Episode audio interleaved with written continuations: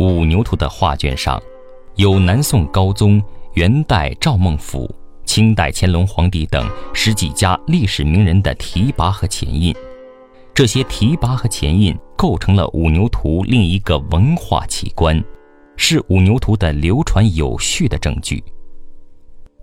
在整个北南宋时期，五牛图一直藏于皇宫内院。南宋灭亡后，此图流落民间。先后被元代赵孟俯、明代向元变等人收藏。元代赵孟俯是书画大家，他在五牛图上留有两篇题跋。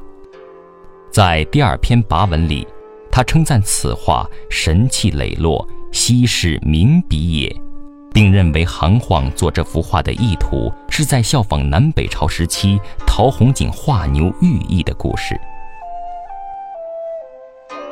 陶弘景是南朝齐梁间的一位道士，梁朝皇帝萧衍很赏识他，多次召他出山，他都坚持不就，只做了一幅画答复萧衍。画面上画着两头牛，一头牛散放在水草间，另一头牛套着金龙头，有人拉着牛绳用杖驱赶。萧衍看后明白陶弘景不愿在官场中受约束。也就不再勉强他。赵孟俯认为，韩晃画五牛图的寓意，就是想回到那种无拘无束的生活。五牛图在民间流传到清朝乾隆年间，才进入清宫内府。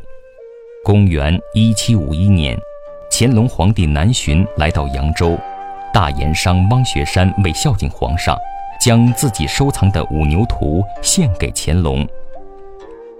文采风流的乾隆爷对此画珍爱异常，禁不住诗兴勃发，在银手上写下“兴托春梨”四个大字，又前后在画卷上写下三篇跋文、五首七绝，并盖上“乾隆宝汉”“石渠宝笈”“乾隆御览之宝”等七八枚前印，其中有一首七绝写在画心。一牛落手似牛衔，红景高擎想象间。是何俱为夸取笑？要因问传实民间。第一句是指韩晃以五牛代表自己的五个兄弟，只有他自己还在朝为官，其余四位都赋闲了。第二句是说，陶弘景清高的情调只是单方面的想象。看来，这位皇帝并不赞同赵孟俯关于韩晃是在效仿陶弘景画牛寓意的说法。在后面的两句诗中，乾隆皇帝赞赏了唐朝韩晃和汉朝丙吉这两位爱牛的宰相，能从大处考虑，关心黎民疾苦。乾隆皇帝别出心裁地点明了五牛图爱民的主旨。皇帝写了诗，做臣下的要奉承。在五牛图托尾，有八位乾隆朝的大臣也跟着写下唱和的诗。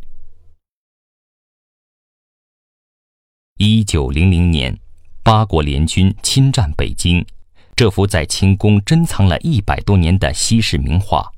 被侵略者掠到海外，杳无音讯。二十世纪五十年代初，被侵略者掠走的五牛图几经转手，飘零到香港。这一消息引起周恩来总理的关注，在周总理的安排下，政府出巨资，在香港的一次拍卖会上购回这件传世名画，并交由北京故宫博物院收藏。五牛图重回故宫时，画面上已经出现了数百个蛀孔，必须修复。故宫博物院文物修复厂的孙承济老师傅，选用故宫旧藏的一种故老画纸，经过一系列严格复杂的工序和技术，前后花了八个月，完成了五牛图的修复装裱工作，使这件国宝恢复了昔日的风采。